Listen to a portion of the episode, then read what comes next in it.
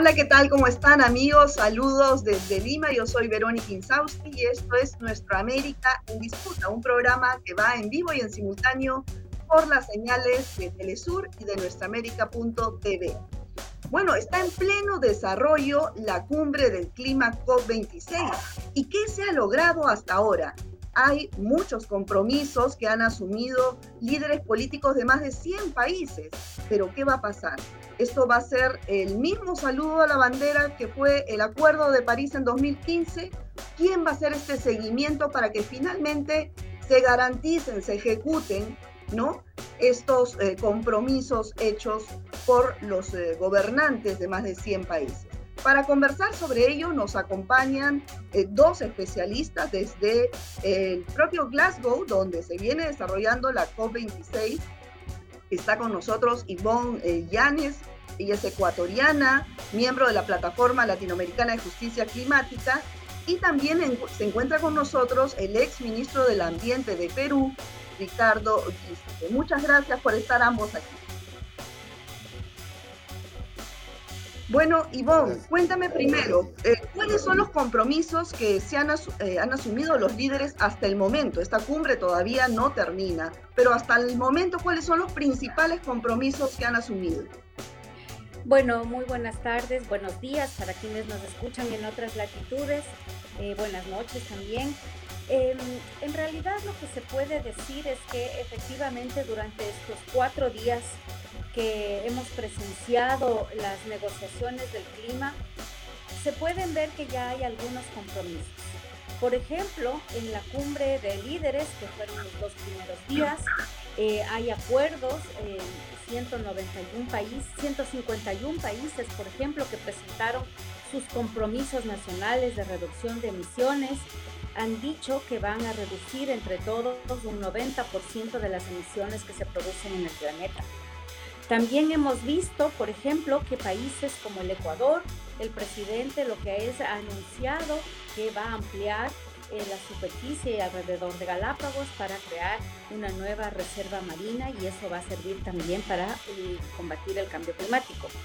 También se ha visto que hay muchos eh, países, como por ejemplo Estados Unidos, que ha dicho que va a reducir el metano un 30% y ha anunciado también unos planes de un tipo de agricultura que es agricultura climáticamente inteligente.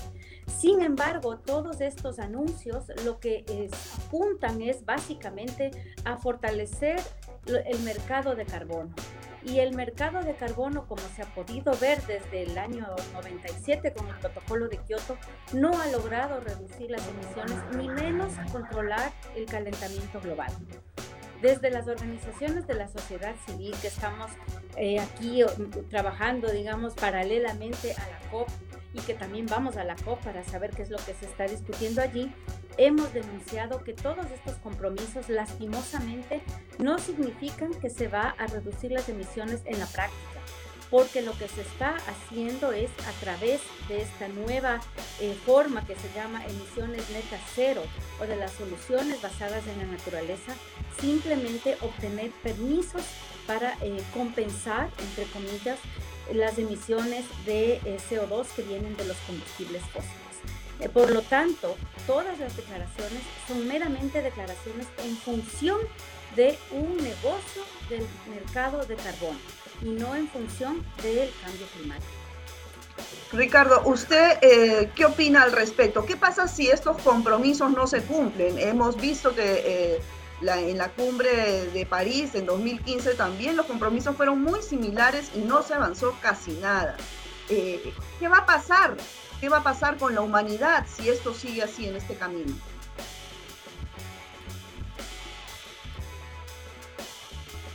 A ver, hay tres preguntas en uno, pero empezaré por el tema este del mercado de carbono que, como bien lo menciona Ivonne, es una tomadura de pelo, porque en realidad lo que ha sucedido es que los países que incluso hoy día siguen siendo los mega emisores de gases de efecto invernadero, son los que han envenenado de verdad la atmósfera para todo el mundo. O sea, no nos engañemos, así de simple.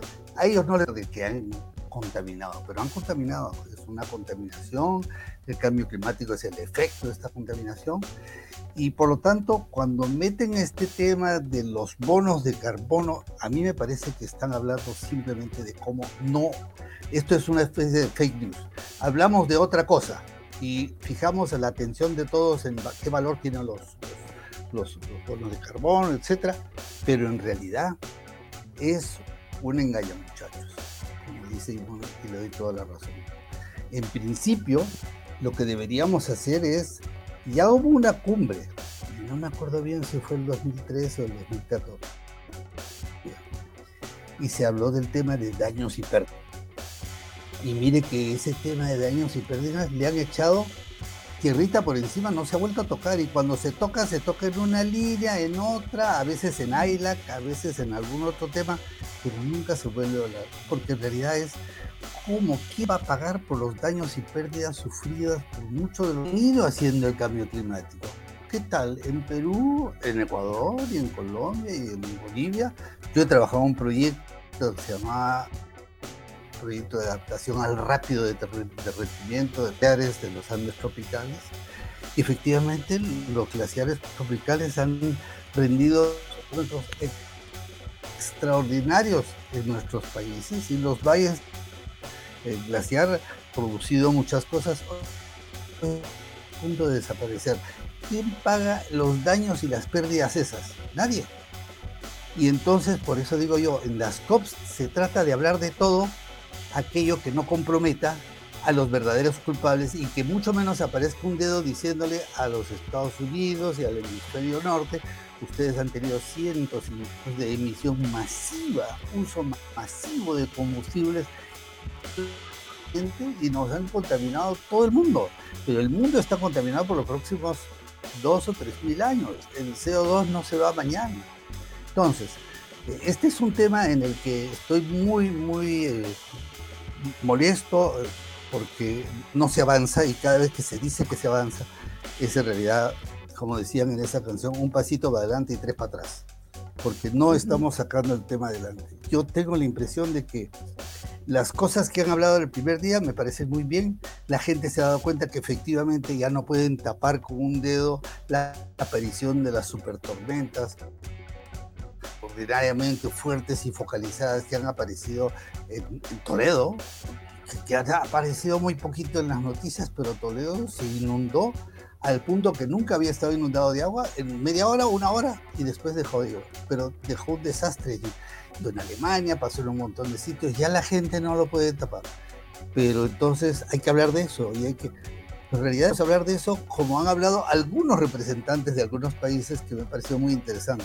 Durante la pandemia se demostró que efectivamente para salir de ella aparecieron no billones, trillones de dólares. ¿sí? Y se gastó y se puso más o menos la tapa encima de este problema y efectivamente hemos tenido hasta vacunas masivas, en fin. Si el cambio climático que nos está avisando que viene, cosa que no hizo la pandemia, y nos tomamos el tiempo tranquilos, vamos a tener que dejar un mundo bastante desmejorado para nuestro peor, para nuestros nietos, ¿no? No van a conocer realmente lo que estamos. Ahora, eh, Ivonne, en esta, en esta cumbre, sí, en esta cumbre que también, además de los, de los líderes políticos eh, del mundo, también se encuentran todas las organizaciones desde la sociedad civil eh, relacionadas al clima. ¿Cuál es la propuesta desde las organizaciones para poder garantizar que estos compromisos se cumplan? Bueno, la, propuesta más importante que viene desde las organizaciones llamadas de la sociedad civil, pero somos organizaciones ecologistas, pueblos indígenas, organizaciones de campesinos, organizaciones que trabajan el tema de la basura, es decir, hay una infinidad y diversidad de organizaciones que estamos aquí en Glasgow. Lo que decimos es que vamos, primero, que la cumbre sobre el clima tiene que hablar de clima, no puede ser una conferencia de negocios. Si es que queremos hablar, por ejemplo, de financiamiento, no podemos tener dobles discursos. Por ejemplo, hablar de financiamiento para el clima hacia afuera y expandir la frontera petrolera o minera en los países, em, digamos, por ejemplo, en el Ecuador. Probablemente en Perú está pasando lo mismo. Es decir, que sean honestos y que no se tengan doble discursos. Si se quiere hablar de financiamiento, no debe ser a través de los mecanismos de compensación de carbono, porque como bien dijo eh, Ricardo, y me parece muy bien, porque él es científico y sabe perfectamente que no tiene ninguna base científica. O sea, no se puede compensar las emisiones que vienen de los combustibles fósiles que han estado bajo el suelo 60 millones de años y esperar que la naturaleza, los árboles, los océanos puedan tener la capacidad de absorber todo ese petróleo, gas y carbón que han sido extraídos y quemados.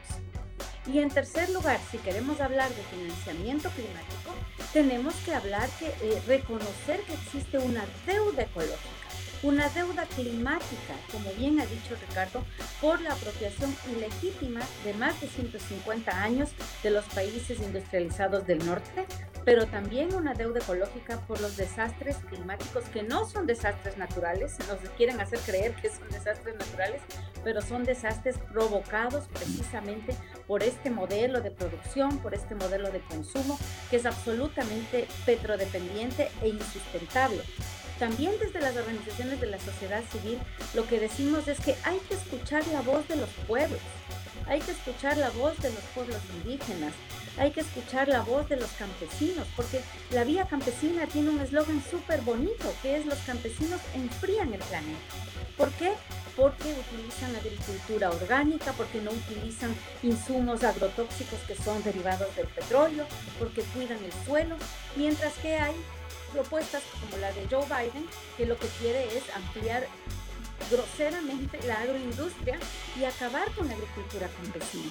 Entonces yo creo que es muy importante que desde las organizaciones de la sociedad civil nos hagamos escuchar y sabemos lo que queremos, es decir, los pueblos saben lo que quieren y no necesariamente vamos a esperar porque ya son 26 COPs que se reúnen en los gobiernos, muchos de los presidentes ya dejaron de ser presidentes, probablemente ya cuántos vienen detrás y no se ha logrado hacer ninguna cosa beneficiosa para el clima en estas cumbres llamadas del clima, pero que son solamente cumbres de negocios.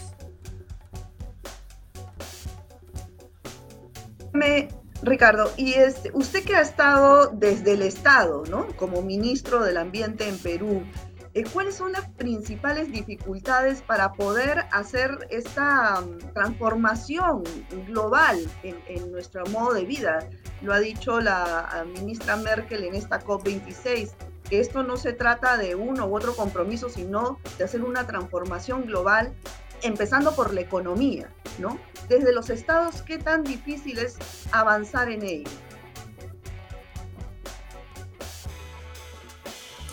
A ver, voy a usar ahorita la, cita que has hecho de la señora Merkel, que a mí me pareció una persona de extraordinarias capacidades, este, y creo que incluso para ella, convencida absolutamente del tema, que ha hecho un montón de cosas, nos está dejando una Alemania que tiene como cinco o seis nuevas megaplantas a carbón. Y entonces, claro, cuando uno ya le pregunta y la arrincona contra una esquina, dice, bueno, pero ¿qué podemos hacer? El país vive de eso y entonces, o sea, presión de que efectivamente incluso los más preclaros gobernantes, cuando dicen, ah, en realidad es porque no nos están diciendo B, Y, Z, etcétera, porque eso se ha apuntado, porque la política desgraciadamente está muy metida dentro del cerebro de la gente. Tengo la impresión de que lo que falta es que tengamos algunos gobernantes que de verdad entiendan que esto no da para más. Cuando Ivonne habla de los pueblos originarios y los pueblos nativos y los pueblos indígenas del bioma amazónico, eh, ahí hay conceptos mucho, muy interesantes. El bioma amazónico es toda la cuenca amazónica más un poquito más, donde están metidos nueve países. Nueve países. Sin embargo, el bioma amazónico está siendo sometido a una deforestación monstruosa, no solamente en Brasil, también en Argentina lo que tiene, también en lo que tiene Bolivia, también en lo que tiene Paraguay y por supuesto en el Perú y en el Ecuador y en Colombia. Es una deforestación a un ritmo extraordinariamente alto. En el Perú recién el año pasado han sacado un pequeño sinceramiento de lo que es la deforestación en el Perú. Han dicho 200 mil hectáreas por año. Yo tengo datos que hace varios años ya casi tenemos una deforestación que ronda 250 mil hectáreas por año. O sea, es como cuarto de millón. Un millón cada cuatro años. Miren, el problema con esto es, uno, se afecta el hábitat de un montón de gente que son las poblaciones originarias que estaban ahí siempre. Y que gracias a su trabajo hemos heredado a un bosque con muchísimas zonas prístinas hasta hace unos 30, 40 años. Por otro lado, ¿qué pasa con el bosque? El bosque genera el doble de la humedad que llega encima del bosque desde el, el Océano Atlántico.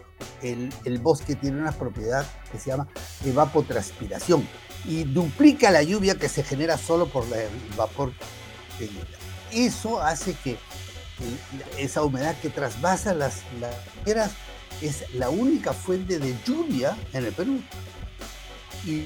Interesante es más gruesa de esa humedad y Bolivia irriga el sur de Brasil, el norte de Argentina, Uruguay y Paraguay. Entonces, estamos hablando de que estamos por terminar de los Juegos de Oro. ¿dónde vamos a sacar ese tipo de cosas? Porque en Brasil, en Bolivia, en, Paraguay se ha instalado cultivo gigantesco. El monocultivo de soya transgénica, el monotransgénico, etc. Y entonces, ¿qué es lo que está sucediendo? Están desapareciendo el bosque y se está instalando una especie de sabanización casi un tercio ya de la Amazonía brasileña está convertida en sabana, es una especie de desierto, ya no hay ningún comportamiento forestal ni amazónico. Y entonces ahora empieza a faltar desagua, incluso para sus propios embrios, sus mega monocultivos de transgénico o de soya. Ahora, sí, sobre, esta, sobre esta trágica realidad. es mucho más Sí, sobre esta trágica realidad, justamente también en esta cumbre, Ivonne, eh, se, han, se ha hecho un compromiso, ¿no? 28 países que están involucrados en esta deforestación se han comprometido a, a, ver este tema de aquí al 2030. También otro de los compromisos que se ha realizado es de entregarles directamente a las comunidades nativas e indígenas 1.7 mil millones de dólares para que sigan cuidando la Amazonía, los bosques. Pero ¿cómo ¿Cómo se va a administrar esto? O sea, este dinero va a llegar a través de ONGs, a, las, a los gobernantes eh, centrales, locales, va, a llegar directamente a las comunidades. ¿Cómo han previsto ustedes este, este tema? Eh, bueno, en realidad el dinero que, que, se suele ofrecer a las organizaciones y a las comunidades indígenas siempre está asociado a la emisión de certificados de compensación de carbono. O sea, no es una, donación, no es una cosa que no tiene un interés por detrás. Siempre es lo que ha pasado inclusive con los proyectos tipo RED, REDD, que ahora ya no se les llama así, ahora son soluciones basadas en la naturaleza. Pero siempre hay eso. Entonces, eh, además, eh, digamos, eh, si está asociado a estos certificados de compensación de carbono, es muy probable que las organizaciones llamadas transnacionales de la conservación, como WWF, Conservación Internacional, The Nature Conservancy y otros, sean un poco los intermediarios del manejo de este dinero. Entonces, no es que les vaya a llegar a las organizaciones de las comunidades indígenas del 1.7 millones de dólares, mil millones de dólares. Siempre van a haber estos intermediarios que son las ONGs grandes de conservación. Pero además, yo mucho me temo que la banca multilateral. De hecho, en estos días se llegó a esta declaración, ¿verdad?, que se llama de los bosques y del uso de la tierra, en donde se comprometen inclusive 12 mil millones de dólares, más otros más de 7 mil millones de dólares desde el sector privado. Y este acuerdo fue firmado junto con la banca multilateral. Entonces es muy probable que el dinero venga manejado por el sector financiero, como por ejemplo el Banco Mundial o el Banco Interamericano de Desarrollo. Hace poco el Fondo Verde del Clima aprobó un fondo para justamente los países amazónicos en donde está involucrado el sector privado y el Banco Interamericano de Desarrollo. Es decir, todo esto no se hace pensando en que es necesario reconocer el esfuerzo de los pueblos indígenas que toda la vida han cuidado los bosques, sino siempre se hace en función de los negocios y en función de que el carbono ahora es un nuevo activo financiero. Tuvimos el patrón oro hace varias décadas, después la convertibilidad a dólar y ahora la nueva mercancía que va a ser como el patrón carbono es el que va a regir todos los negocios y todo lo que tiene que ver con financiamiento del clima.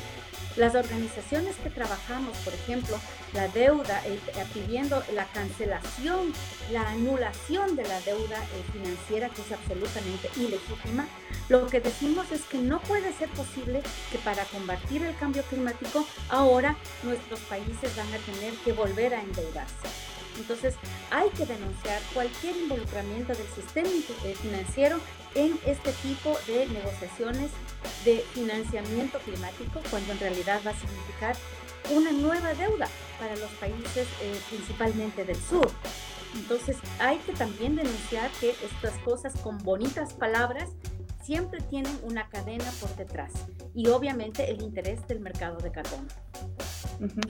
Ricardo, ¿usted considera eh, alguna otra alternativa que se pueda hacer eh, frente a estas propuestas que estamos, eh, que Ivonne nos está comentando, que se están viendo en este momento, están en pleno desarrollo en la COP26, con recetas pues antiguas que no han funcionado antes, como por ejemplo este destinar los millones de dólares a las comunidades indígenas, pero a través del Banco Mundial, de organizaciones, que finalmente el dinero queda en el camino con, con cientos de estudios de impacto ambiental y en fin, y nunca se concreta nada. Entonces, ¿cuál sería la alternativa según su experiencia, no solo desde el Estado, sino como físico? Eh, ¿Qué propone usted? Mire, en realidad tenemos que cambiar completamente el sistema de discurso y de conversa en, en, las COPs. Mire, habla de la deforestación y que se han plegado no sé cuántos países a tener deforestación total o detenerla por completo, lo que fuera, hasta el 2030. ¿Sabe lo que yo leo? Uy, lograron acabar a la Amazonía brasileña, seguro. 10 años más, imagínense. Entonces, eh, ahí hay un tema que es concreto yo he venido manejando cómo se podría hacer efectivamente desde el Estado. La única forma de salvar la Amazonía es poner una moratoria, una moratoria para que no pueda hacerse absolutamente nada que no sea totalmente discutido, que las poblaciones originarias hagan lo que tienen que hacer y puedan mantener sus formas de vida. Entonces, en esas condiciones, efectivamente, no es que no es que vaya a convertir no, pero no puede ser en el sitio donde, por ejemplo, el BIT con un montón de plata hace una década, ¿qué hizo? Generó un montón de carreteras que pasan a través de la Amazonía. Y eso no tiene ningún sentido. Ellos en sus carpetas, sus, eh, decidieron que estas eran las prioridades de América, que había que tener intercomunicación. Eso es falso. Es como si no, mercado global ha sido extraordinario para la humanidad, ¿no? Para algunas personas de la humanidad que están localizados probablemente todos en el norte. Pero quiero decir otra cosa, quiero decir que cuando hablamos de que todavía queremos llegar al límite de 1.5, pues, ya la Organización Mundial Meteorológica dijo, ya tenemos en la atmósfera suficiente eh, CO2 como para garantizar que el 1.5 entre el año 25 y 26 ya lo logramos.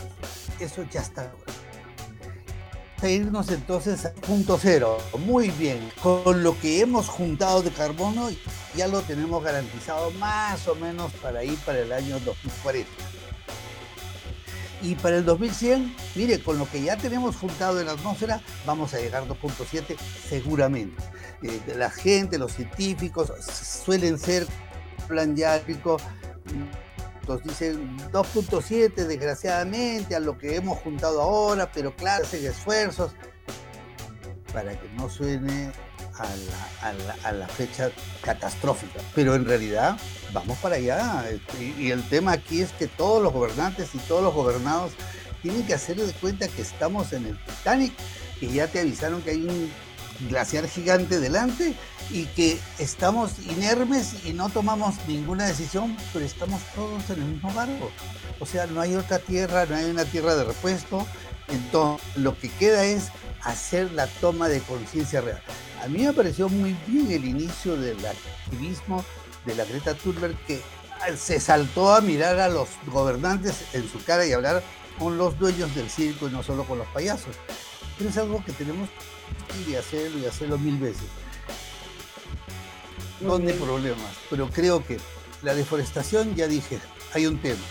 El, el, tema de los fondos es el otro tema que parece ser, pero como dice Ivonne, esperemos que se abran nuevas vías y nuevas formas, porque si, como decía Einstein, si hacemos lo mismo de antes, todo va a ser el mismo destino. Así es, el tema de daños y pérdidas. Creo que no debemos, no debemos perder ese punto, no lo debemos perder. Sí, sí, se nos ha ido el tiempo, pero una última pregunta, si nos puedes contestar así muy puntual, Ivonne. Eh, ¿Cuáles serían los principales desafíos en cuanto a términos de financiamiento climático? Eh, bueno, em, no quisiera eh, terminar sin decir que em, otro de los eh, acuerdos que se van a firmar probablemente el día sábado, que va a ser el Día de la Energía, tiene que ver con este acuerdo por las energías renovables y tiene que ver con el financiamiento también, porque la solución de invadir de carros eléctricos los países del norte, la electromovilidad o los, los aerogeneradores en estos mal llamados parques eólicos, también están causando eh, impactos en los países del sur. Por ejemplo, se extrae litio de Bolivia, eh, de Chile y en el Ecuador, por ejemplo, se extrae y prácticamente han acabado con la madera de balsa seguramente después se van a ir para el Perú para poder construir las aspas de los aerogeneradores. Es decir, el acuerdo que van a llegar con fondos del financiamiento climático para expandir la energía renovable tampoco es una solución. Es más, es una, otra falsa solución, igual que el mercado de carbono. Y finalmente yo quería decir que desde hace muchos años la Plataforma Latinoamericana de Justicia Climática, la red Oil Watch, desde Jubileo Suramérica. Lo que siempre decimos es que hay que reconocer la deuda climática, pero además la verdadera solución es empezar a dejar los hidrocarburos en el subsuelo. El Ecuador tuvo hace unos años una iniciativa, la iniciativa Yasmí, que era precisamente eso, empezar a dejar una parte del petróleo y para eso necesitaba la colaboración internacional a través de fondos que iban a permitir que el Ecuador avance hacia sociedades no petroleras. Ok. Entonces, bueno, muchísimas gracias. Sí, muy bien. Sí, sí, sí, lamentablemente se nos ha ido el tiempo. Este, este tema da para muchísimo más. Vamos a seguir tocándolo seguramente cuando culmine ya eh, la cumbre del clima. Les agradezco a ambos, Ricardo Guise y Ivonne Yáñez, por estar aquí, por participar, participar, sus comentarios. Y bueno, estamos todos alertas desde la sociedad civil sobre lo que transcurre y sobre los compromisos y retos que significa eh, lo que va a suceder en esta cumbre COP26. Muchas gracias a ambos por acompañarnos. Muchas gracias, hasta luego. Muchas gracias. Bueno, Un saludo especial, Verónica. Igualmente, igualmente, gracias. Bueno amigos, esto ha sido todo por hoy, nos ganó el tiempo, cuídense mucho y nos vemos en una próxima emisión de Nuestra América en Chao.